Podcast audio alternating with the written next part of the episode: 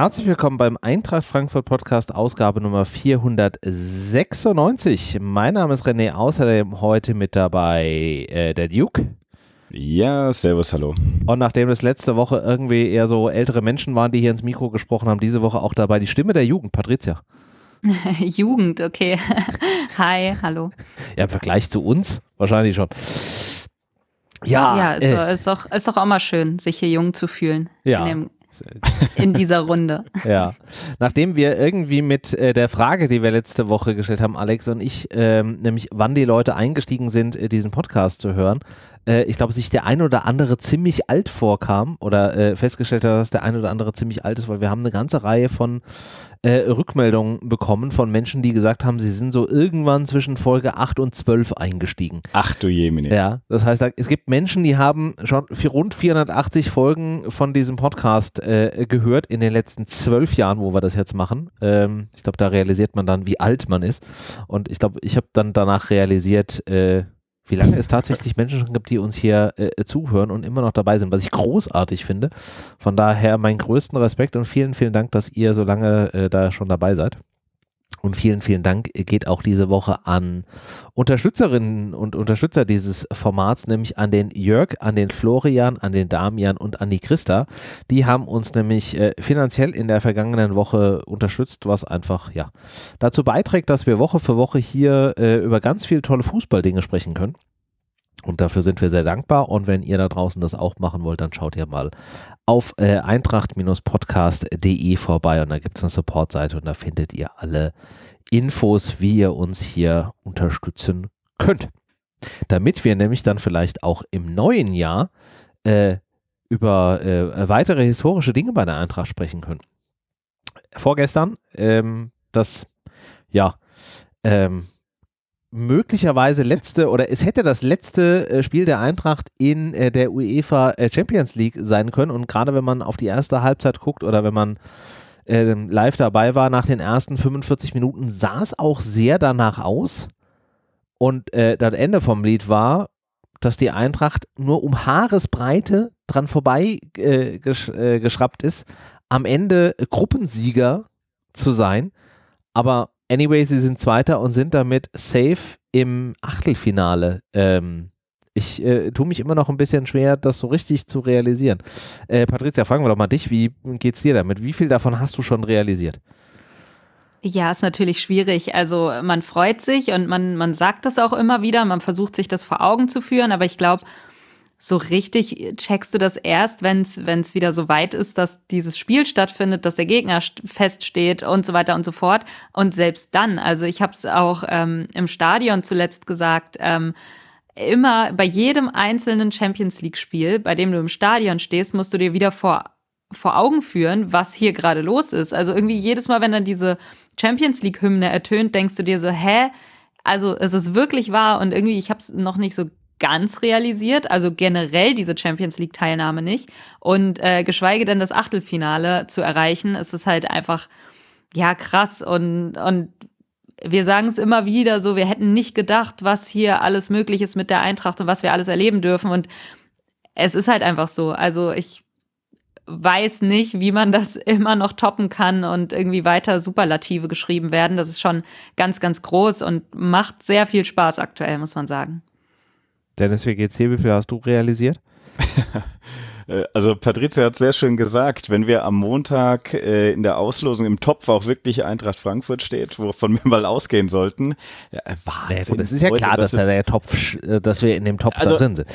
Ja, ja, also wenn, wenn nicht alles falsch läuft, äh, sind wir da drin und äh, Leute, beste 16 Champions League, geil. Also ich muss dir wirklich sagen, René, du hast ja schön angefangen, der Spielverlauf, die kleine Depression zur Halbzeit und ich glaube, da waren wir wir wirklich ja Vierter, oder? Zur Halbzeit war es so? Zur äh, Halbzeit weil, wären wir Marseille, komplett raus gewesen, weil ja. wir genau. äh, zurücklagen. Äh, Marseille hat geführt. Marseille mhm. geführt hat gegen, genau. gegen Tottenham, wo man ja schon irgendwie auch so ein bisschen sickig war. Ich glaube, Son war zu dem Zeitpunkt auch schon ausgewechselt worden, weil der hatte ja auch irgendwie, also bei Tottenham, weil der ja auch irgendwie äh, da eins an den Kopf gekriegt hat. Also es sah halt alles irgendwie nicht geil aus, auch erst recht nicht, wenn man so ein bisschen auf die auf die Spielweise der Eintracht ja. äh, in den ersten 45 Minuten geguckt hat, wo man so das Gefühl hatte, boah, wir kommen irgendwie so richtig gar nicht in Trab, wir finden irgendwie keinen Zugang zum Spiel.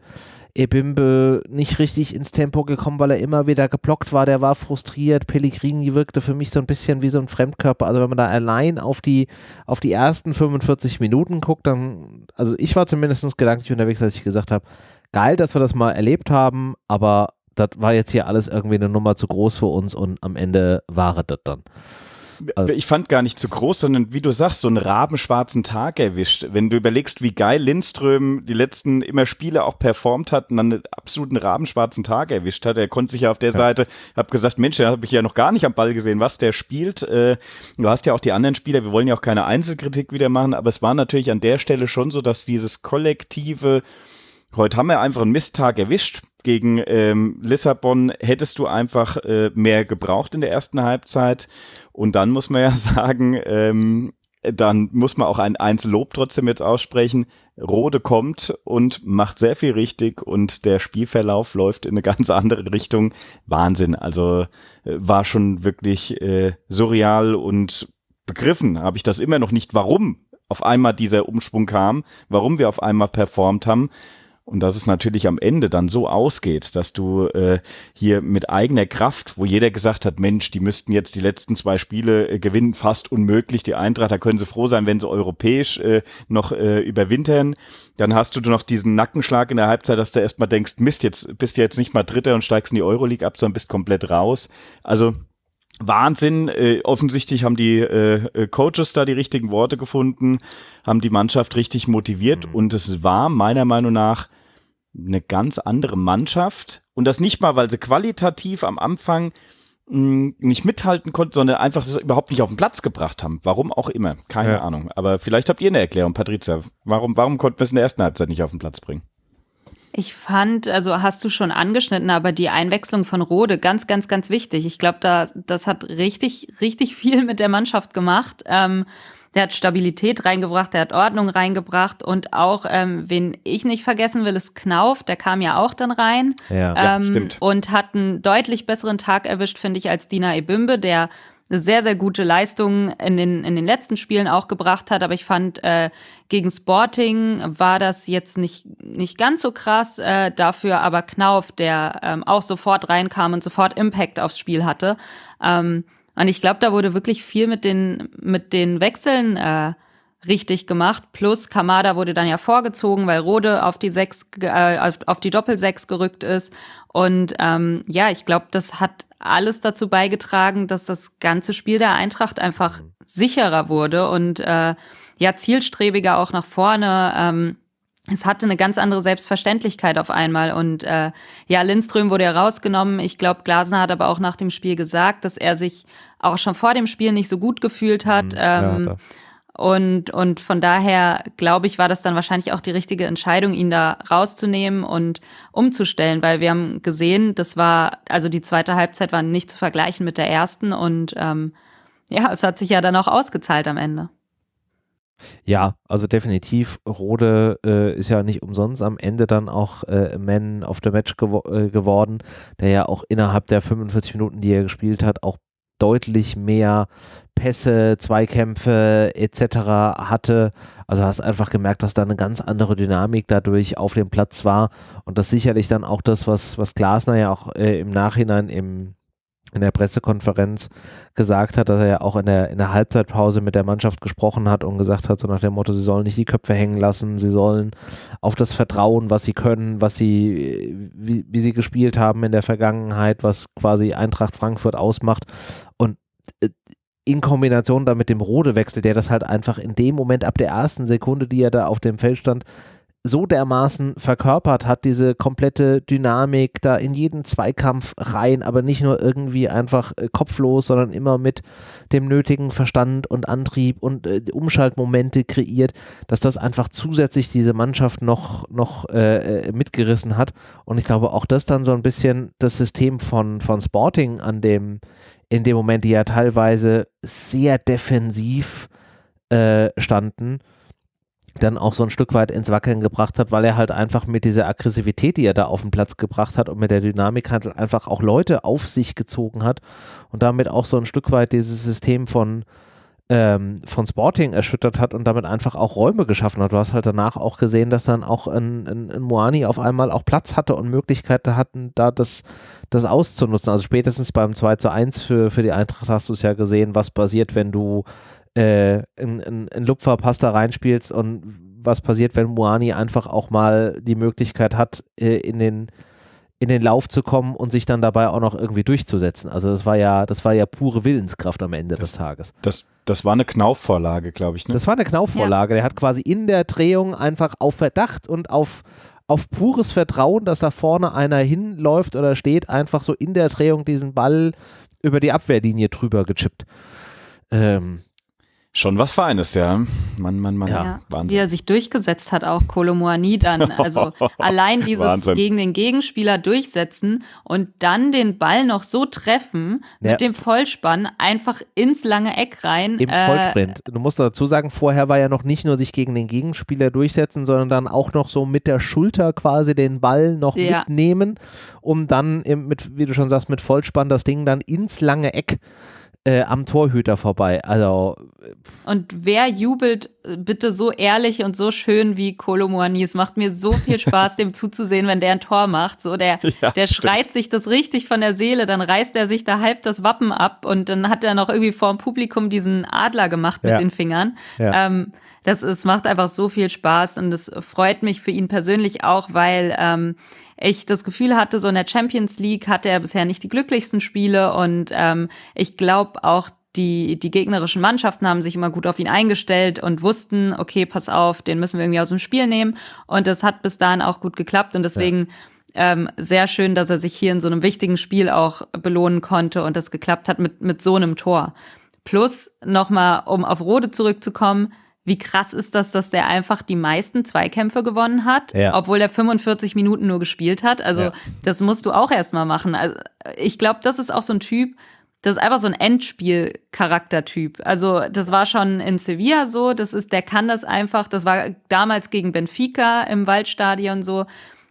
Der hat das einfach in sich, der weiß, wenn es um was geht und dann reißt er, glaube ich, auch das ganze Team mit. Das ist äh, ja absoluter Wahnsinn, was, was der Mann an, in sich hat. Ich wollte sagen, an der Stelle dann aber bitte auch nicht vergessen, dass wir im, im Vorfeld von dieser Saison auch drüber gesprochen haben, wie gut es ist, dass wir Ersatz haben für dieses Mittelfeld, weil wir nicht wissen, wie oft und wie lange der Körper von Rode das noch mitmacht, diese Belastung mit der Verletzungshistorie. Und dann reißt er einfach auch Spiele ab und dann diese 45 Minuten. Also allein beim Zugucken war ich ja schon fix und alle. Ja, also das ist einfach auch gar nicht man kann das gar nicht hoch genug anerkennen, was der in diesen 45 Minuten da sowohl mental als auch körperlich geleistet hat. Opfert ja. sich halt da auch ein bisschen auf. Und da sprichst du ja. aber einen wichtigen Punkt an. Das kann er halt nicht hier in, ich weiß nicht, 50 Spielen in der Saison bringen, sondern nee, das funktioniert das halt leider nur noch. Äh, ja, wenn das dann mal in so einem wichtigen Spiel in der Halbzeit funktioniert, ist das natürlich super geil. Ich fand aber auch in den anderen Spielen in der Champions League, man merkt das, das ist jemand, ihr sagt das für den besonderen Momente, äh, wie er sich gefreut hat. Ich weiß gar nicht, bei welchem Spiel er die erst, das erste Mal beim ersten Heimspiel hat er, glaube ich, gefehlt, oder? War das nicht so? Und dann beim zweiten äh, Spiel konnte er dann als Kapitän auflaufen, hat das erste ja. Mal äh, vorne, was der, das ist diese, diese Freude, diese Lust darauf, er verkörpert halt abseits dieser Kommerzialisierungsmaschinerie immer noch dieses, ich habe Bock auf Fußball, ich habe Bock auf ein großes Spiel und macht Spaß. Und ich glaube auch wirklich, da habt ihr was Wichtiges gesagt, dass der die Mannschaft mit anstecken kann. Ja. Und die Spieler, wenn du dann aber natürlich auch so ein Potenzial auf dem Platz hast, wie, und da muss man auch wieder sagen, ein Götze, der einfach Qualität mit reinbringt,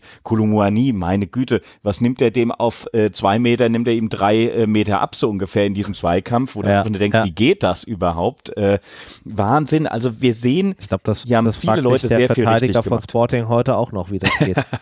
Albträume. Ja, stell dir ja. vor, du, äh, also bei denen war es ja wirklich Glück, wo wir vorhin noch gesagt haben, Pech für uns so ein bisschen, dass du in der letzten Sekunde der Nachspielzeit nach 95 Minuten nur Zweiter bist in der Gruppe. Äh, für Sporting, meine Güte, was, die hätten ja geheult, die wären ja komplett raus gewesen. Ne, die haben ja im Endeffekt sind die gerade noch so in die Euroleague jetzt gerutscht, äh, weil da im Endeffekt eine 95 Minute und waren auch in der Zwischenzeit mal Tabellenerster und so weiter. Was ein Irrsinn. Schaut euch das mal an, da, da, da wirst du wahnsinnig. Also diese Ja, enge ja, Gruppe, also- das passt so richtig zur Eintracht. Enges, krankes Zeug und einfach geil, dass es am Ende gereicht hat. Ja, wobei ich jetzt im Nachhinein auch durchaus sagen kann, also so ein bisschen weniger Spannung in dieser Gruppe hätte ich schon auch okay gefunden. Also Es Ah, war weil irgendwie so klar, dass Eintracht es so gewesen. kommen muss. ja, es ist genau. so, ist so, ein- typisches. Eintracht-Ding, ja, ja, irgendwie. Ja. Aber ich muss auch sagen, zur Halbzeit habe ich mir noch gedacht, das wäre auch ein typisches Eintracht-Ding hier äh, mit irgendwie Rekordpunktzahl ja. gefühlt Vierter zu werden. Also du hast ja trotzdem, wie viele Punkte hätte man gehabt? Zwölf? Oder nee? Ja, wie viele Äh, Punkte haben wir jetzt am Ende? Zehn. Also sieben hatten wir, glaube ich, oder? Ja, genau. Ja, ja, wir haben Ja. jetzt am Ende haben wir zehn. Wir Mhm. hätten Ja, dann, genau. wir hätten dann äh, sieben gehabt, ja. Genau, dass du dann aber halt irgendwie ne, rausfliegst als Viertplatzierter. Ähm, das wäre halt irgendwie Quatsch gewesen, aber es wäre auch wieder typisch gewesen. Ich hätte mir Ja. gedacht, ja, natürlich gewinnt jetzt Marseille gegen Tottenham. Ja, natürlich verliert die Eintracht das gegen Sporting. Warum auch nicht so, ne? Und dann, ähm, ja, ich habe auch ewig nicht gecheckt, dass in der 90. plus 5 da Tottenham nochmal ein Tor gemacht hat. Äh, ich habe irgendwie längste Zeit gedacht, die Eintracht ist Gruppenerster, bis ich dann irgendwie einen Post für Fußball 2000 vorbereitet habe und Ja. den dann nochmal schnell geändert habe, bevor wir ihn rausgehauen haben, ähm, weil drauf stand Gruppensieger und ich dachte mir so, ach so, äh, hoppla, das habe ich gar nicht mitbekommen, dass da irgendwie 90. plus 5 noch was passiert ist, weil ich einfach mit der Eintracht beschäftigt war und dachte, einfach weiter so, ne? Was aber, Ähm, was aber ja auch irgendwie gepasst hätte zu sagen, so, okay, in, in, jetzt hast du sowieso schon quasi äh, Historisches geschrieben, weil du der erste Verein bist, der in seiner Debütteilnahme in der Champions League dann auch noch die Gruppenphase be- übersteht. Da, da, das wäre natürlich jetzt auch noch irgendwie das Tröpfchen drauf gewesen, zu sagen, du hast nicht nur die Gruppenphase bestanden, sondern du hast sie auch noch als Tabellenerster mit einer negativen Torbilanz. Also wir hatten zu dem Zeitpunkt ja, auch minus ein Tor. Also ich glaube, das wäre jetzt auch irgendwie an Slapstick nicht mehr zu überbieten gewesen. Ja, aber ich sage am Ja. Ende ist es, es ist Ende auch ist es egal, shit egal. ist weiter und wer hätte das vorher auch gedacht, so du hast die Gruppe bekommen, du hast dir gedacht, na ja, wäre cool, ist auch irgendwie möglich weiterzukommen, aber schon ne, hartes Programm und es erwartet niemand von der Eintracht und es muss auch nicht sein und wir sind auch stolz, wenn es nicht klappt so. Ähm, Euroleague wäre schön und auf einmal schaffst du das einfach und ich muss auch ehrlich sagen, ich bin froh, dass es Sporting geschafft hat und nicht Marseille einfach aus ja, Karma-Gründen. Und Ja, ich ja. finde auch Sporting war generell das bessere Team. Also Ja. die haben ja auch, wie die gestartet sind in diese Champions League-Saison, wenn die jetzt wirklich komplett aus Europa rausgeflogen Ja, wären, wär wäre das schon auch schon. Also es ist schon bitter gewesen. genug, ne, überhaupt nicht durchzukommen. Und es ist auch, du wirst dich auch nicht freuen über Euroleague in der Situation, aber ähm, es wäre irgendwie unverdient gewesen, Ja. glaube ich, Vierter zu werden. Von daher ist es, glaube ich, alles, wie es kam, letztendlich doch okay. Und wenn wir auch nicht über einzelne Spieler äh, so großartig sprechen wollen, müssen wir aber, glaube ich, dann trotzdem an dieser Stelle auch nochmal über äh, Herrn Kamada äh, sprechen und diesen Elfmeter. Also die Aktion quasi, du musst ja da irgendeinen, irgendeinen, weiß ich nicht, Shit-Talk von dem Torhüter anhören, kriegst irgendwie von, weiß ich nicht, 12 Milliarden Menschen Laserpointer. Laserpointer ins Gesicht und dann grinst er einfach nur und haust diesen, diesen Elfmeter mit einer mit einer Selbstverständlichkeit da in dieses Ding rein. Also, das war schon aller Ehren wert. Und hat auch mindestens nochmal irgendwie 500.000 auf die künftigen Gehaltsvorstellungen dieses Spielers obendrauf gebracht. Also, Da siehst du die Weiterentwicklung von Kamada. Das, Ja. ist, das ist wirklich nochmal dieser, dieser große Schritt, den wir damals schon angesprochen haben. Ich weiß gar nicht, äh, bei welchem Spiel es war, wo er auch die äh, äh, ja, Courage gezeigt hat. Jetzt, jetzt kommt mal hier, äh, Kamada macht das jetzt mal und äh, Elfmeter äh, verwandelt, alles gut. Er ist äh, auf jeden Fall richtig erwachsen geworden. Und wenn du dann natürlich nach so einer Situation in so einem wichtigen Spiel mal blöd gesagt, die Eier hast, da zu sagen, jetzt äh, schiebe ich den ein und lachst noch ein bisschen über die, äh, ach, ihr wollt mich hier jetzt noch ablenken. Ich glaube, äh, Patrizia, du hast auch was äh, äh, retweetet, das sind so für diesem Video, wo es dann ist, die ersten drei Sekunden, das war wirklich das Beste, einfach dieses, du im, im Laserpointer, lachst noch und knallst das Ding dann ja. souverän, muss man ja sagen, klar, wenn der Schie äh, du verletzt halt den Torwart, deshalb sieht es natürlich auch umso besser aus, wenn der Torwart in die andere Ecke geht, äh, könnte es natürlich ein bisschen enger werden, aber da das ist am Ende nicht entscheidend. Kamada hat gezeigt, dass er es kann. Kamada ist mittlerweile wirklich ein richtig wichtiger Spieler geworden in der Mannschaft und wie oft haben wir hier, ach Kamada, was willst du mit Kamada? Ah, können wir nicht mal irgendwie wechseln? Gibt es nicht was Besseres? Und heute muss man sagen, oh mein Gott, lasst euch mal was einfallen. Vielleicht gibt es noch irgendein Konstrukt, das der auch im nächsten Jahr noch für uns spielt. Ähm, das wäre schon schön, weil es natürlich eine der wichtigsten Säulen momentan ist. Also ich muss wirklich sagen, souverän über alle Klassen hinweg, äh, sowohl in der ähm, Euroleague, äh, Euroleague sei schon, in der Champions League, als auch in der Bundesliga eine richtige, starke äh, Strebe geworden, der wenn er uns wirklich verlässt, äh, fehlen wird. Also ähm, habt ihr richtig, nochmal genau richtig gemacht, dass ihr gesagt habt, den muss man nochmal erwähnen, nicht nur, weil er das Tor generell den Elfmeter gemacht hat, sondern weil er einfach so eine riesen Weiterentwicklung gemacht hat. Also für mich wirklich ein ganz toller, wichtiger Spieler. Ja, absolut. Wie er auch den, also dieser Grin, dieses Grinsen vor dem Elfmeter, aber auch dann direkt den Ball aus dem Tor zu holen. Und dann wurde direkt. der noch so angerempelt von einem Sporting-Spieler. Und oh, der hat dem so einen äh, Blick verpasst danach, also, der sich nochmal umgedreht. Gefressen hat, war ja alles, ey. Ja, und dann, und dann bringt er halt den Ball zur Mittellinie wieder. Und ich dachte mir so, das ist so, also eine richtig krasse Ausstrahlung und was er für ein Selbstbewusstsein hat und was keine Ahnung, das war einfach so komplett badass, die ganze Szene. Und äh, ich glaube, ich werde mich da noch als Rentnerin irgendwann dran erinnern, ähm, was der an diesem Abend abgerissen hat. Also Kamada ist einfach der Wahnsinn. Es ist so, so ein starker Spieler und ähm, ja, wenn man ihn irgendwie halten kann, ich glaube aus Realismusgründen nicht dran, aber ja. ähm, ich träume dann immer noch so ein Prozent und die Hoffnung stirbt zuletzt, aber ähm, ich genieße das jetzt, solange er da ist, weil das ist absolut ja. krass. Und ich fand, der war lange Zeit wirklich äh, underrated. Ich weiß auch, hier in ja. diesem Podcast hatten wir Diskussionen über ihn. Ähm, ja. Ich weiß gar nicht, ob es Alex und ich waren, die immer noch so pro Kamada waren, als alle noch irgendwie genervt waren. Ähm, zu also, Recht wahrscheinlich auch zu bestimmten Punkten. Ähm, aber ja, ich fand den lange underrated, aber mittlerweile ähm, kriegt er auch die Anerkennung, die er verdient und es freut mich und man muss auch sagen, wie, wie krass konstant der geworden ist. Das war immer so ein bisschen das Problem, dass du wusstest, was er kann, aber es nicht immer auf den Platz gebracht hat. Aber mhm. in dieser Saison, in der letzten schon, aber auch in dieser Saison vor allem, wie er einfach in jedem Spiel glänzt, ähm, ist, ist krass. Also ja, kann man gar nicht mehr viel sagen. Sehr, sehr souverän. Ähm, und ich glaube, ihr habt es richtig gesagt, sehr erwachsener Spieler mittlerweile. Ja. Also es ehrt dich sehr, dass du äh, Alex gedanklich in die Pro-Kamada-Schiene schiebst, aber Alex und ich waren eigentlich immer sehr stark eher in der äh, No-Kamada. Sicher, dann weiß ich nicht, welcher Spieler es war, weil ich weiß noch, mit Alex war ich mir auch bei einem Spieler einig, ja, wo alle anderen dagegen waren. Und ich nee. weiß nicht mehr, welcher das war. Es war nicht Kamada, da waren wir eigentlich immer sehr da Vielleicht war es Lindström damals, als sein. auch alle gesagt haben, der ist zu dünn und der schafft das körperlich nicht. Das, das kann, kann, sein. Das kann sein. Aber Kamada war immer schwierig bei uns. Da hast du recht. Na gut, bei mir nicht. ja, ja. Also hast du äh, recht behalten und mit Lindström ja auch. Also von daher. Ja. Äh, also was lernen wir daraus? Hört auf mich. Hört auf Patricia, genau. wenn die genau. sagt, Spieler sind underrated, dann hat sie da vollkommen recht. Genau. Gebt den Spielern Zeit, das siehst du einfach. Gebt ja. den Spielern einfach ein bisschen Zeit. Zeit und auch das richtige Umfeld und auch den richtigen Trainer. Also, ne, wenn wir über Spieler sprechen, dürfen wir, glaube ich, auch nicht vergessen, wie groß der Anteil von Oliver Glasner jetzt in den letzten Jahren ist, an dieser Weiterentwicklung der Mannschaft, ihr das Selbstvertrauen zu geben, das Handwerkszeug an die Hand zu geben, äh, die Spieler dort zu integrieren, auf die Stärken der Spieler zu achten. Also ich glaube, auch das sollte man an dieser Stelle nicht vergessen.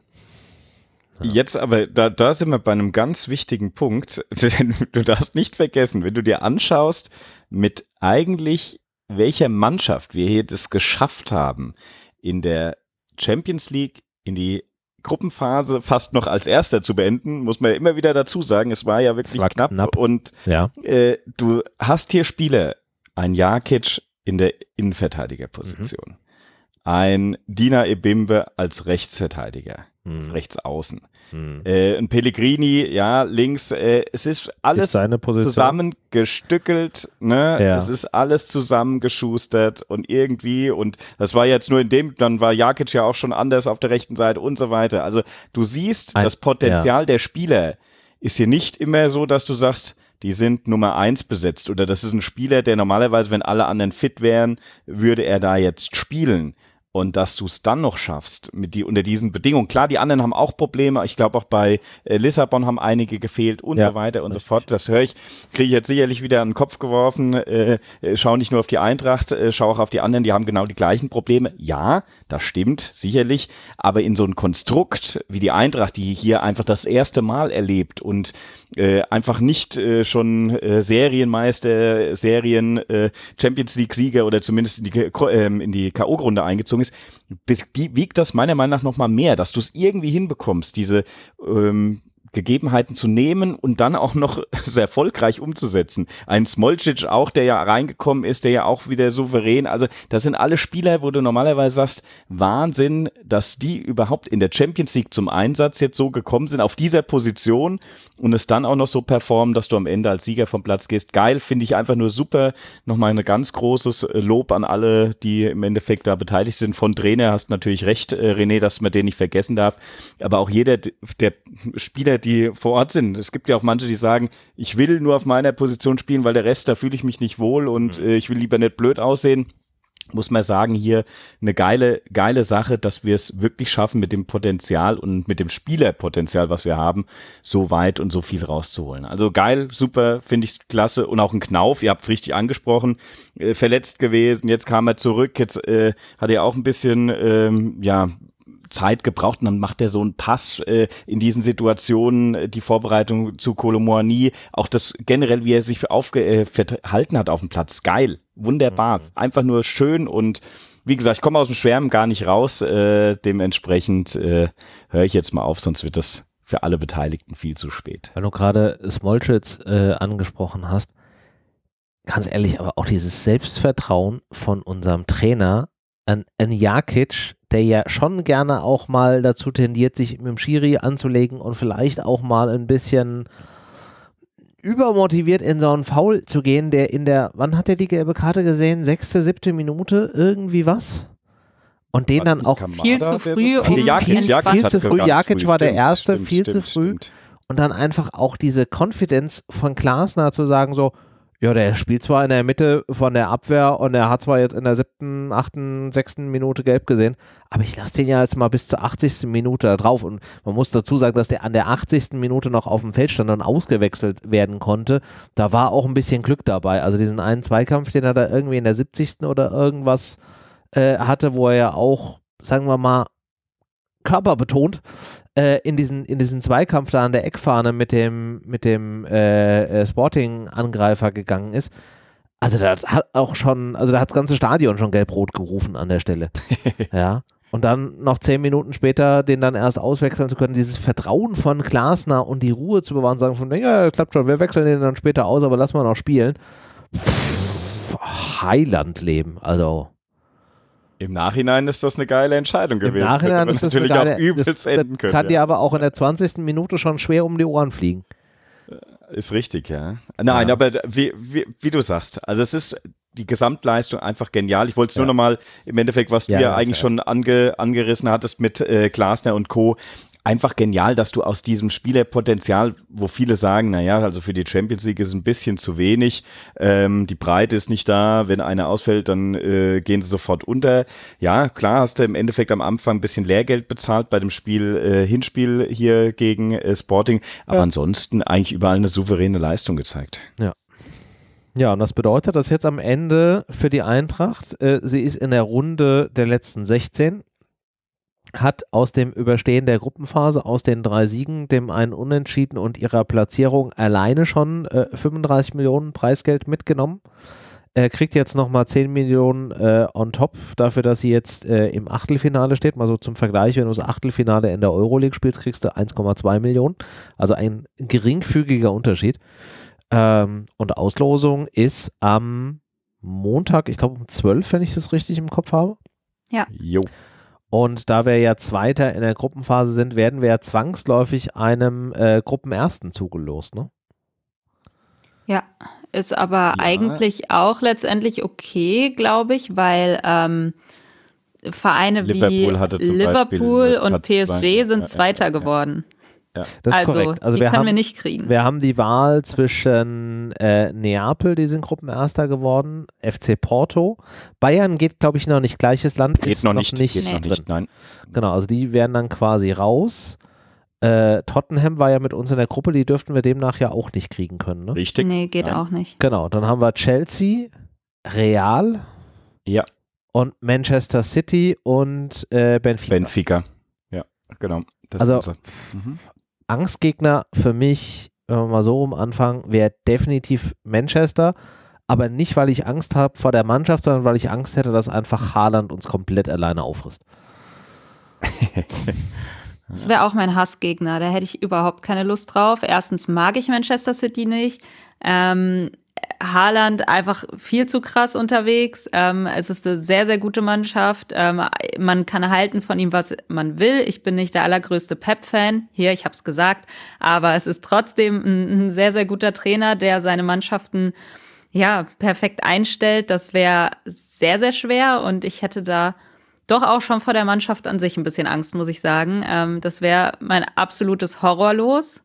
Ähm, und auch Real Madrid muss ich nicht unbedingt, muss ich sagen. Also erstens hat die Eintracht schon gegen Real gespielt, Ja. ähm, aber irgendwie das ist auch so eine Turniermannschaft so ein bisschen. Ähm, nee, ich, ich brauche es auch nicht wieder unbedingt. Aber ähm, ja, ich weiß nicht, wie ihr es seht. Habt ihr Wunschmannschaften vielleicht sogar? Also erstmal, ich würde äh, dem Realthema folgen. Ich hatte es ja schon gesagt, als wir im Supercup gegen die gespielt haben. Ich habe einfach eine grundlegende Abneigung, äh, Abneigung gegen äh, Mannschaften aus der La Liga, ganz besonders gegen Real. Bas gut, Barcelona haben wir schon gehabt, das, äh, hätte ich aber trotzdem und Atletico. Also die drei brauche ich vorne bis hinten nicht. Die können einfach weg. Ähm, Wunschmannschaft. Also wenn ich mir was aussuchen könnte, ich habe so einen leichten, so einen leichten Sweet Spot für die äh, Kombination Eintracht gegen Neapel. Da hätte ich irgendwie Bock drauf. Frag mich nicht warum, aber das wäre irgendwie so mein, mein Wunschlos-Gegner. Dennis, was mit dir? Äh, ja, also äh, boah, wunschlos schwierig. Wen ich eigentlich nicht haben will, ist äh, Chelsea auch. Äh, so das Chelsea-Trauma ist noch nicht ganz verarbeitet. Das will ich jetzt noch nicht haben. Ja. Ähm, und äh, ja, im Endeffekt, äh, also Porto, Neapel, Lissabon, das äh, sind auf jeden Fall alle drei eigentlich attraktiv. Und wenn ich es jetzt mir jetzt aussuchen müsste, ich weiß gar nicht, wie, wie haben die denn äh, performt? Gut, haben alle Gruppen als Gruppenerste natürlich äh, schon hier ordentlich, aber gab es jemanden, der hier mega, mega performt hat und den man definitiv nicht von den drei erwischen sollte? Ich habe gerade die Tabellen nicht so Hm. eng im Kopf. Also ich glaube, am solidesten waren die Bayern in allen Gruppen, aber die können wir eh nicht kriegen. Also die sind ja einfach mit sechs Siegen da durchmarschiert. Ich glaube, Neapel Äh, war auch Neapel die, das war das, Neapel das Liverpool-Ding. Siege, ein, Ja. eine Niederlage, Porto vier Siege, zwei Niederlagen. Ja, ja, ja, Äh, alles, alles. Chelsea vier Siege, ein Unentschieden, eine Niederlage. Real auch. Man City Ja. vier Siege, zwei Unentschieden, also auch zumindest keine Niederlage. Benfica auch vier Siege, Gleiche, zwei Unentschieden. Gob wie gedoppt. Also Ja. äh, dann suchen wir uns das Stadion, das größte Stadion aus, Ja. Ich sag mal, am, wir am, am, am Ende des Tages reden wir halt davon, die Runde der letzten 16 in der Champions League. Also da ist es auch am Ende vollkommen egal, wen du da hast. Die sind alle aus einem guten Grund da. Da waren Ja. halt auch, äh, also da ist jetzt keiner dabei, weil er einfach mit Glück und irgendwie 15 Mal Dusel da irgendwie durchgerutscht ist.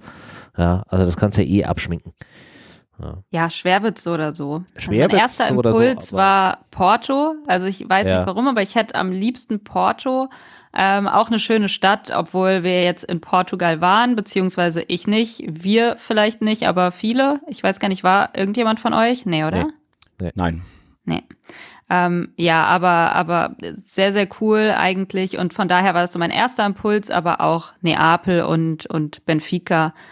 Fände ich auch cool. Also von daher, es wird schon letztendlich Manchester City werden, wenn ich schon so rede, aber. Ja, ist, ist jetzt leider nicht ganz unwahrscheinlich. Ich sag mal, am Ende ist auch das Spiel noch nicht verloren. Äh, also, nee, ne, auf sie, keinen Fall. Sie müssen ja alle erstmal gegen uns spielen.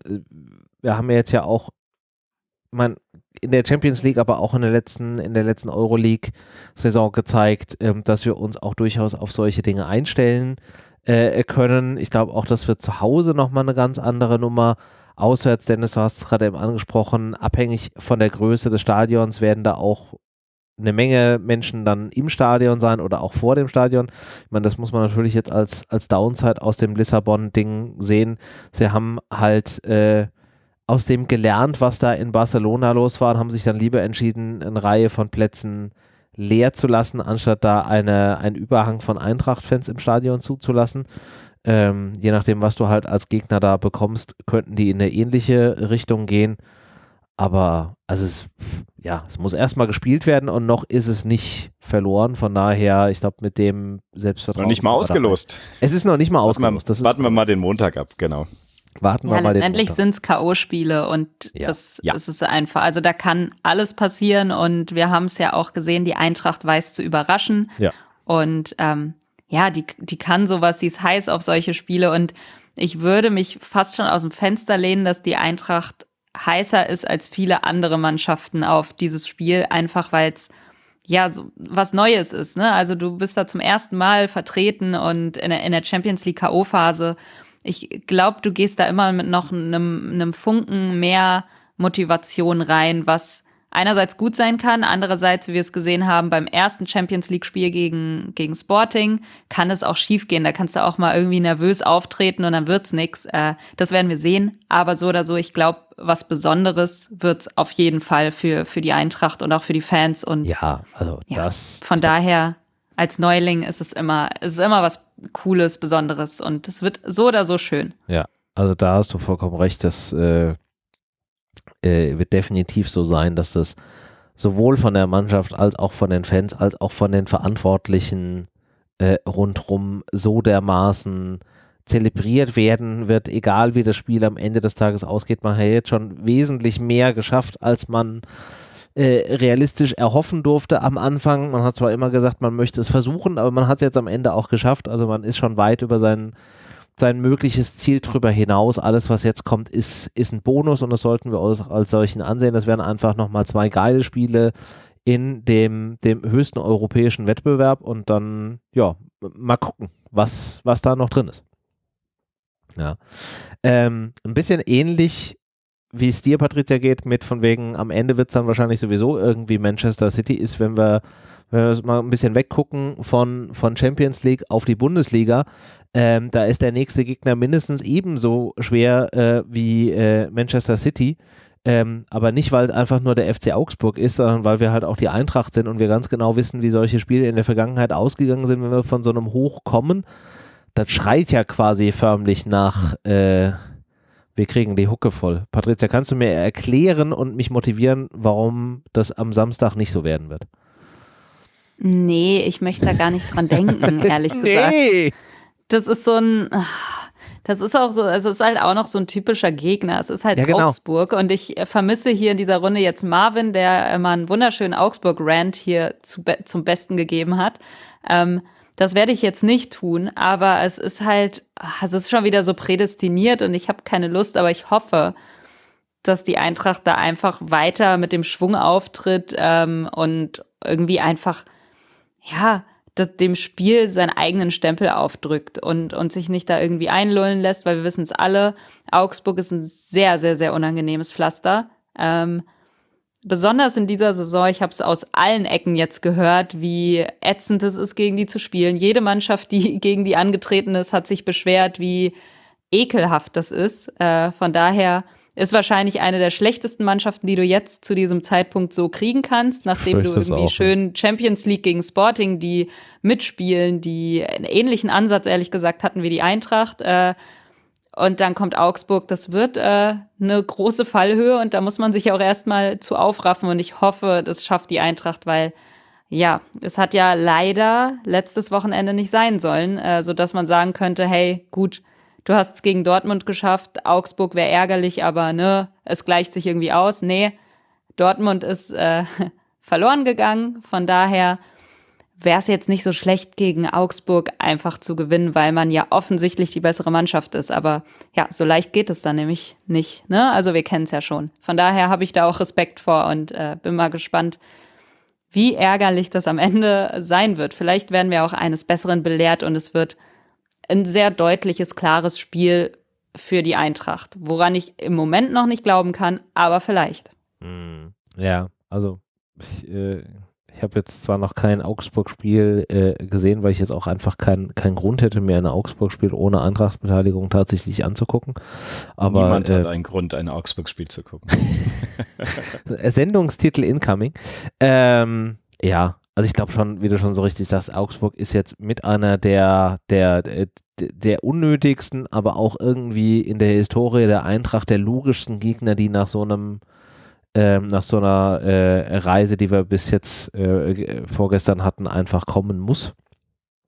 Ähm, also es wird definitiv ein ekliges Spiel. Ich glaube, von all dem, was ich so mitbekommen, gelesen, äh, vielleicht an Zusammenfassungen mal irgendwie durch reinen Zufall gesehen habe, ist Augsburg in vielen Fällen einfach sehr darauf bedacht, so ein Spiel komplett zu zerstören und in seine Bestandteile zu zerlegen und den Gegner zu zermürben, um dann glücklich da irgendwie was rauszuholen, was ihnen ja jetzt zwar in der Tabellenplatzierung auch noch nicht so richtig irgendwie geholfen hat, aber es wird halt einfach schon verdammt eklig werden. Da muss man sich sehr viel einfallen lassen, um ähm, gegen diesen tiefstehenden Gegner da irgendwas zu kreieren und sich dann nicht irgendwie äh, dran aufzureiben.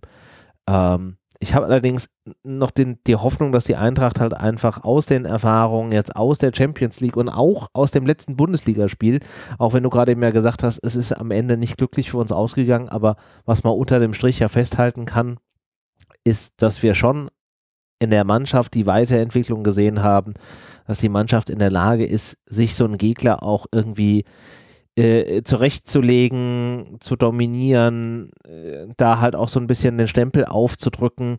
Und wenn man einfach mit diesem Selbstvertrauen gegen Augsburg reingeht und diesmal vielleicht ein bisschen effektiver ist, seine Chancen, die man vielleicht kreiert, und die werden wesentlich weniger sein als die gegen Dortmund, ähm, die am Ende dann auch zu nutzen, dann glaube ich schon noch, dass man da eine gewisse Möglichkeit hat, aber es wird halt einfach verdammt anstrengend und eklig werden da am Samstag 90 Minuten lang.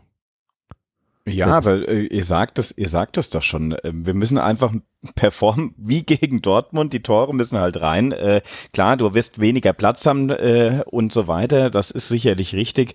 Trotzdem vom Spielkonzept her, ich mache mir da eigentlich wenig Gedanken, dass wir gar nicht zu Chancen kommen, sondern eher Du musst ein bisschen effizienter werden. Das ist eh ja eine Thematik, wo viele gesagt haben, oh je, äh, ihr hypt alle Kolumuani. Äh, jetzt äh, natürlich dieser Aufschwung auch aus der aus der äh, Bundesliga, dass er selbst auch netzt, äh, ist ja super vorbereitet und alles und auch äh, äh, Kamada, es muss eben, da müssen eben Dinge aus dem Halbfeld kommen oder aus der, aus dem, aus der zweiten Reihe oder es muss mal ein Standard äh, eingeköpft werden. Das sind ja sowieso so Themen, worüber wir immer sprechen. Da musst mhm. du so ein Spiel, wenn du oben mitspielen willst und Leute, wenn wir auf die Tabelle gucken, ist das ja schon der Wahnsinn, dass du immer noch äh, hier auf glaub, aktuell Platz 5 ja. ähm, absolut in Schlagdistanz zu Champions League Plätzen bist. Also da sollten wir, müssen wir uns eigentlich festsetzen und da ist Augsburg definitiv ein Gegner, der zwar schwierig zu bespielen ist, trotzdem von der Qualität her und Patrizia, du hast vorhin gesagt, die Qualität muss ich einfach durchsetzen an der Stelle und dann müssen wir gewinnen. Und wenn ich das sage, wird es auf jeden Fall super schwer.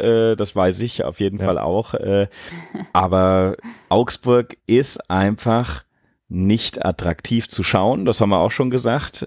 Aber die performen momentan auch nicht so, dass sie irgendwie jedes Spiel irgendwie dreckig gewinnen. Ähm, ich glaube, die hatten am letzten Spieltag äh, 2-1 gegen Stuttgart verloren. Ja. Also müssen, müssen einfach gucken. Also Chance, die Chancen machen und ähm, ja, dann munter putzen und dann brauchen wir gar nicht mehr bei Augsburg in, zumindest in der Runde zu reden. Ja. Das ist doch schon mal gut. Ja, es ist auch genau das. Die Eintracht muss einfach den Schritt auch gehen, dass sie eben gegen solche Mannschaften auch gewinnen kann. Und das kann sie nur aktuell noch viel zu selten. Ähm, ist aber, denke ich, ja auch angedacht. Äh, das wurde ja auch vor der Saison schon gesagt, dass man sich in, in solche Richtungen auch weiterentwickeln will, dass du halt auch gegen, gegen ja, Gegner, die nicht so entgegenkommend sind, gewinnst und, und besser performst. Und das ist halt ein, ein Entwicklungsschritt, den du gehen musst. Und das braucht Zeit, aber ja, es wäre mal ich finde, es wäre mal an der Zeit für so einen Sieg gegen so eine Mannschaft, weil zum Beispiel gegen Bochum hat es ja nicht geklappt. Ähm, warum dann jetzt nicht gegen Augsburg? Also es wäre mal an der Zeit, da in die Richtung zu gehen, auch wenn ich natürlich ähm, hier nicht äh, ja, zu, zu, ich, ich glaube nicht, dass es zu viel verlangt ist, gegen Augsburg zu gewinnen. Ich will nur sagen, ähm, es sind halt anstrengende Wochen auch und die gehen bestimmt mittlerweile auch schon so ein bisschen auf dem Zahnfleisch. Ähm, mit Aber gut, da musst du jetzt durch und das hat auch, das hat ja auch Glasner gesagt, die wollen es jetzt bis zum Ende durchziehen und es sind nicht mehr viele Spiele, bis eine Pause ansteht und dann, ähm, ja, ist es, glaube ich, auch der richtige Ansatz, da jetzt einfach nochmal volle Power zu gehen und ähm, alles mitzunehmen, was geht.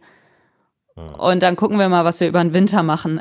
Weil so viel Fußball wird es ja nicht zu sehen geben, beziehungsweise lohnenswerten Fußball, um das mal so auszudrücken. Also man sollte eigentlich so gut wie gar keinen Fußball gucken. Äh, nee, bin ganz ehrlich, also man sollte sich keine einzige Minute von dieser WM angucken. Alle Gründe, warum diese WM da sind, sind so wie sie ist vollkommen falsch. Und das sollte man mit keiner Minute Aufmerksamkeit belohnen. Bin ich ganz strikt. Ja. Von daher Pause. Hardline. Ja, also bei dem Thema definitiv. Also ich habe die, die letzten WM-Dinger schon geguckt, nicht geguckt, weil mich die Nationalmannschaft nicht interessiert, aber bei dem Thema schon dreimal nicht. Also nichts konsumieren, was mit dem Kram zu tun hat, keinerlei Aufmerksamkeit geben, damit sowas bitte nicht nochmal passiert. Das einzige Argument an der Stelle. Ähm, jo, wo war ich denn gerade? Wo ich denn? Achso, ja, Pause. Also ich glaube schon, dass das für die Eintracht-Spieler oder generell für alle Spieler gerade eben extrem anstrengend ist. Also allein mir als Fußballkonsumierender ähm, ist es gerade eben schon extrem anstrengend, so alle drei Tage irgendwie ein Fußballspiel des eigenen Vereins zu sehen, wenn ich überlege, ich müsste das dann quasi auch noch spielen, plus dann eben ja Vorbereitung, Nachbereitung und das war ja das, was Glasner ja auch schon gesagt hat, dass sie ja jetzt auch die Vorbereitungen auf die einzelnen Spiele schon reduziert haben, weil er sich auch irgendwie selbst nicht mehr hören kann und auch glaubt, dass das den Spielern irgendwann nicht mehr hilft, was ich auch eine coole Aussage unterm Strich fand. Ähm, das ist halt wahrscheinlich einfach schon mega anstrengend, sowohl körperlich als auch mental. Vielleicht sogar mental noch ein ganzes Ticken, einen ganzen Ticken mehr als, als körperlich an der Stelle. Ähm, von daher, ja, kann ich das verstehen, dass man das jetzt nochmal durchziehen will, aber es werden halt jetzt einfach noch drei taffe Spieler, zumal man ja auch sagen muss, Augsburg ist der erste von den, von den dreien und boah, ich glaube, die versuchen sich auch teilweise so ein bisschen an Attraktivität zu unterbieten, wenn du jetzt einfach guckst, Augsburg, Hoffenheim, Mainz. Also es fällt mir jetzt auch schwer, gerade eben zu sagen, welches das Schlimmste von diesen drei Spielen irgendwie sein wird am Ende des Tages. Ja. Am Ende müssen wir aus diesen Spielen unglaublich viele Punkte holen, dann spielst du, dann ja. ist es im Endeffekt wirklich das, worauf du dich eigentlich konzentrieren solltest, nämlich in der Bundesliga ja, da oben dich festzusetzen. Ja. Und das Potenzial ist da. Und äh, ja. ich denke mal, wir kommen ja kurz äh, zur Aufstellung auch ähm, fürs, ja, fürs nächste gern. Spiel. Ne? Äh, wenn wir hier schauen, ich glaube, es fällt außer Lenz müsste jeder zur Verfügung stehen sogar. Oder gut, Lenz und Hasebe natürlich hier so die, die Klassiker, die jetzt die ganze Zeit äh, wegfallen. Aber ansonsten glaube, von der dürfte, Mannschaft her. dürfte jeder fit sein. Ich habe so ein klitzekleines Fragezeichen an Lindström, weil ich jetzt nicht weiß, der ja, äh, wie so, ja, ja vorhin okay. sagte, der zur Hälfte ja ausgewechselt wurde, weil er sich ja auch irgendwie nicht so ganz fit gefühlt hat. Und er war ja auch kurz mal umgeknickt, wo ich auch so einen kurzen äh, Herzschmerzmoment hatte und dachte so, oh Gott, jetzt äh, fällt hier gleich einer äh, aus, einer der wichtigen Spieler, weiß ich nicht. Ähm, aber ansonsten dürften so ziemlich alle eigentlich fit sein. Gelb gesperrt ist derzeit auch keiner, zumindest hatte ich nichts gesehen. Nee, So ist nur vierte Gelbe. Also das ja, ja, der sein, könnte dann, dann ne? nach dem nächsten Spiel eine, eine ja. kleine Zwangspause kriegen. Das ist aber, glaube ich, auch der einzige Kandidat an der Stelle. Ja, ja. Was, was wäre denn äh, äh, eure Aufstellung? Also ich würde an der Stelle ganz klassisch aufstellen, wie wir es auch jetzt in der Champions League gesehen haben, um hier gar nicht groß durchzuwechseln. Also mit Indika Jakic Tuta. Gut, Trapp im Tor stellt sich ja alleine auf. Ähm, an der Stelle, wen ich vielleicht äh, mal auf rechts stellen würde, wenn er fit genug ist. Er kam jetzt in der 17, hat mir gut gefallen, dass man wirklich mal wieder mit Knauf auf rechts anfangen, äh, anstatt Ebimbe. Und ja, für links, Lenz haben wir ja schon gesagt, fällt äh, weiterhin aus. Also ich denke, da ist Pellegrini auch zunächst mal die erste Wahl. Oder seht ihr das anders? Alternative Aufstellung gegen äh, Augsburg auch vielleicht was Kreatives, Verrücktes. Nee, ich glaube, ich bin nicht in der Stimmung für was Verrücktes. Ich glaube, äh, die Mannschaft hat sich so gefunden, also zumindest so ein, ein Kern.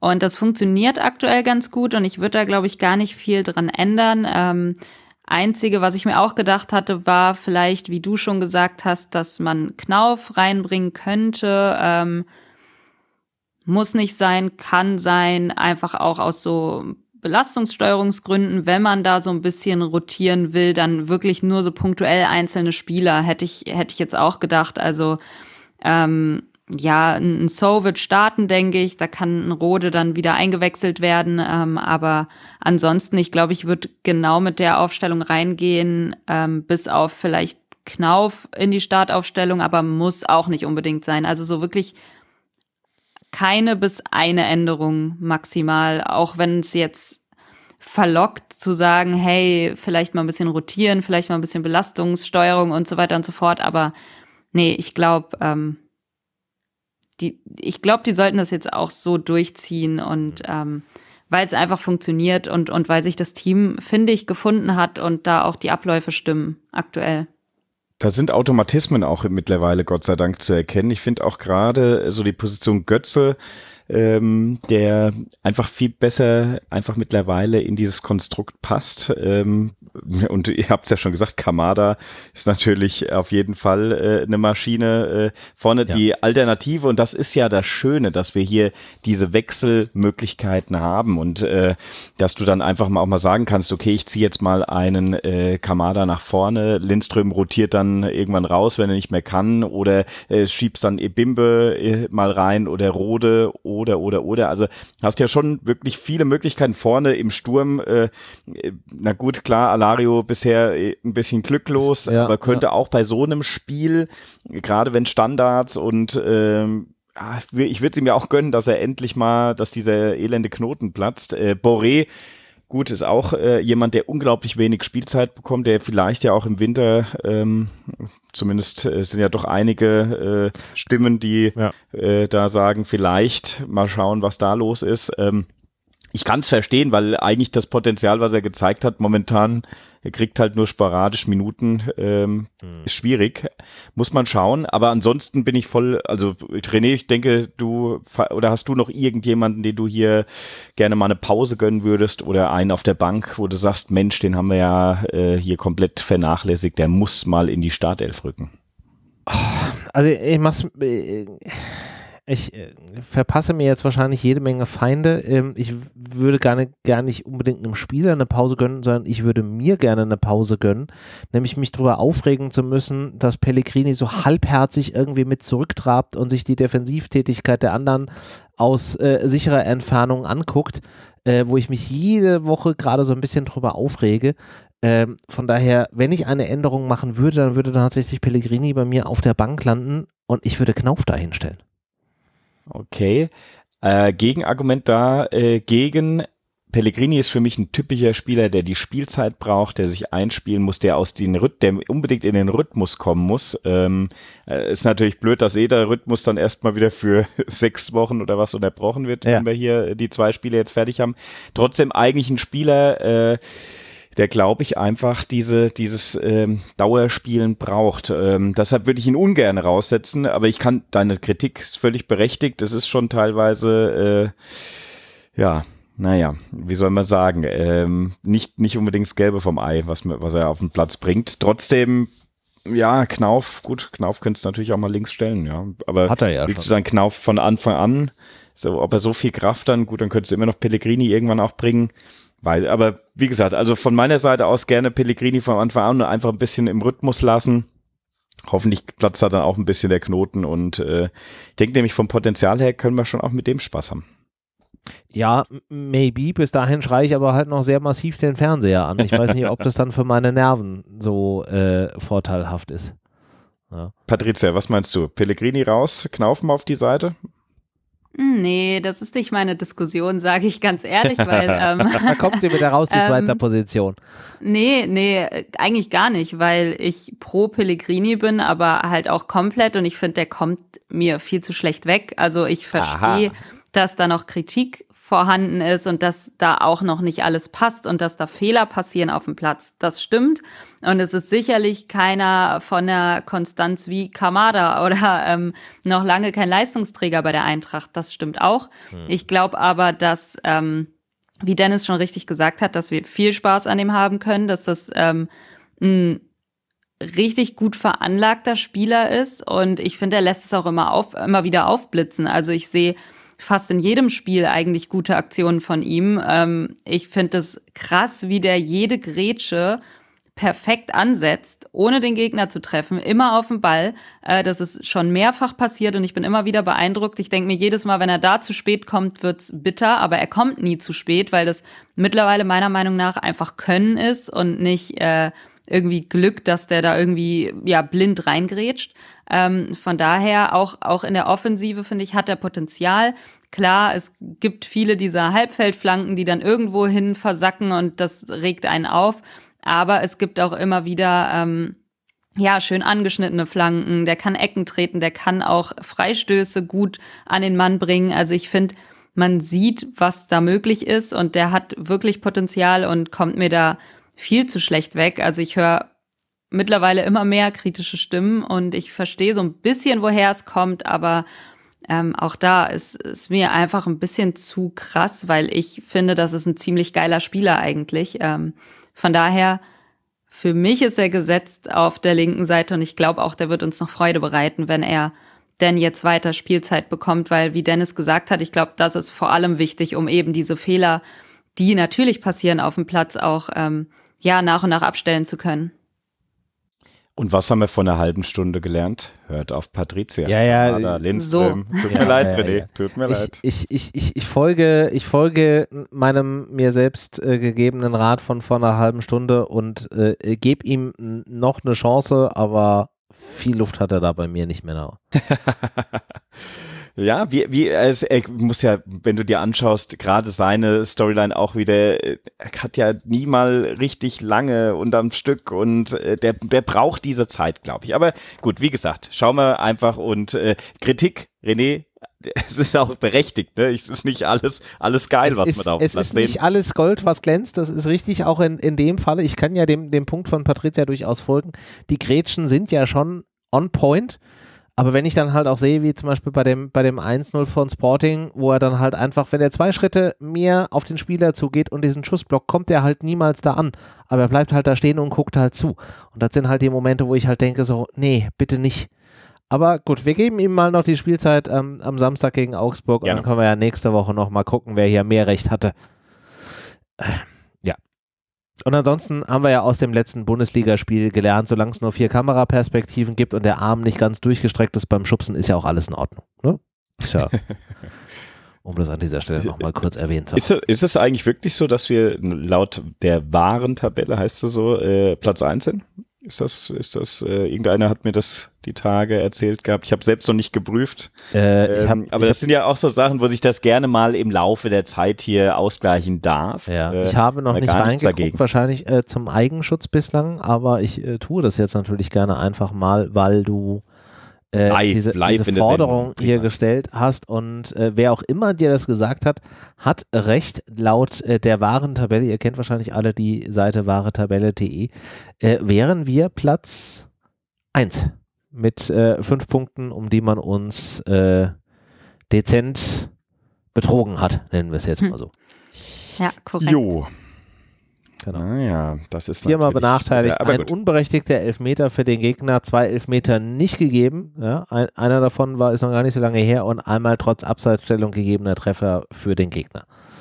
Und einmal haben wir profitiert, da ist äh, trotz Abseitsstellung ein äh, Treffer gegeben worden.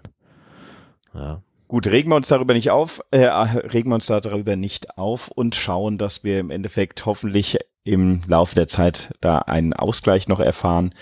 Aber soweit gegen Augsburg, ja, zur Not soll da das Karma schon zuschlagen und uns da drei Punkte schenken. Ja. Auf welchem Weg auch immer. Ja, was ist denn dein, dein Karma-Tipp? Mein Karma-Tipp ist ein, ich glaube, wir kommen hier aus einem schönen Schwung von der Champions League äh, und gewinnen 2 zu 0. Okay. Patricia, was sagst du? Ich sag auch, wir gewinnen äh, 1 zu 0. Boah, ich bin nicht so optimistisch wie, wobei, nee. Also vorhin war ich noch optimistisch vor 20 Minuten. Irgendwie hat mich jetzt gerade die Diskussion über dieses Augsburg-Spiel und über Pellegrini so ein bisschen runtergezogen. ähm, ich sag, das wird so ein ganz, das wird so ein, so ein 1 zu 1 der ekligen Sorte. Oh. Ist ja noch bitterer. Ja. Muss man sich den Käse schon reinziehen, dann geht es auch noch bitter dann, aus. Dann geht es auch noch irgendwie ohne, ohne großen Benefit aus. Ja, sorry äh, für alle da draußen, die das jetzt hören. Vielleicht hättet ihr besser hier nicht zugehört. Vielleicht wird das nächste Woche auch alles viel besser, wenn wir dann über, über Hoffenheim und Mainz sprechen. Wobei, wenn man so genau drüber nachdenkt, nee, eigentlich nicht. Ähm, ja. Vielleicht wird es auch ganz anders und es wird ein großartiges Eintrachtspiel und äh, wir, wir hauen da richtig einen auf den Putz. Äh, allein mir fehlt der Glaube. Sorry für das. Ja. Wir hatten gesagt im Vorfeld, wir wollten hier versuchen, heute die Nummer in so einer äh, in so einer knappen Stunde durchzuziehen. Da stehen wir gerade. Trotzdem die Frage in die Runde. Hier habt ihr noch ein Thema, was ihr unbedingt besprechen wollt. Wollt ihr noch über nicht gegebene Elfmeter gegen Dortmund im Detail sprechen? Ja oder nein? Nein, nein, nein. Heute nicht mehr. Heute nicht mehr. Heute nicht mehr. Ich glaube, das fällt auch so ein bisschen unter der Motto, da ist von, äh, da ist schon viel dazu gesagt worden, noch nicht von jedem. Ähm, von daher können wir das, glaube ich, an dieser Stelle tatsächlich dann auch äh, beenden. Und wir beenden damit dann auch äh, diese Folge. Liebe Hörerinnen und Hörer, vielen Dank, dass ihr bei Folge 496 des Eintracht Podcasts ähm, erneut dabei wart. Wir wünschen euch eine wunderschöne Restwoche, ein wunderschönes äh, kommendes Fußballwochenende. Auch wenn wir gesagt haben, niemand hat sonst einen Grund, ein Augsburg-Spiel zu sehen. In dem Fall habt ihr einen Grund, weil sie spielen halt leider gegen unsere Eintracht. Von daher werden wir das alle sehr genau verfolgen. Und dann melden wir uns in der nächsten Woche wieder. Ob wir das vor dem Hoffenheim-Spiel tun oder danach, steht noch so ein bisschen in den Sternen. Äh, haltet da einfach mal unsere Webseite im Auge. Ähm, wir werden die Aufnahmetermine für unsere Live-Aufnahme wenn ihr da mit dabei sein wollt, äh, dort auf jeden Fall im Kalender veröffentlichen und dann könnt ihr ungefähr abschätzen, wann die Folge nach dieser hier erscheinen wird. Bis dahin, wie gesagt, eine schöne Restwoche, ein schönes Fußballwochenende und wir melden uns in, nächst, in der nächsten Woche in gewohnter Art und Weise wieder. Bis dahin, macht's gut. Tschö.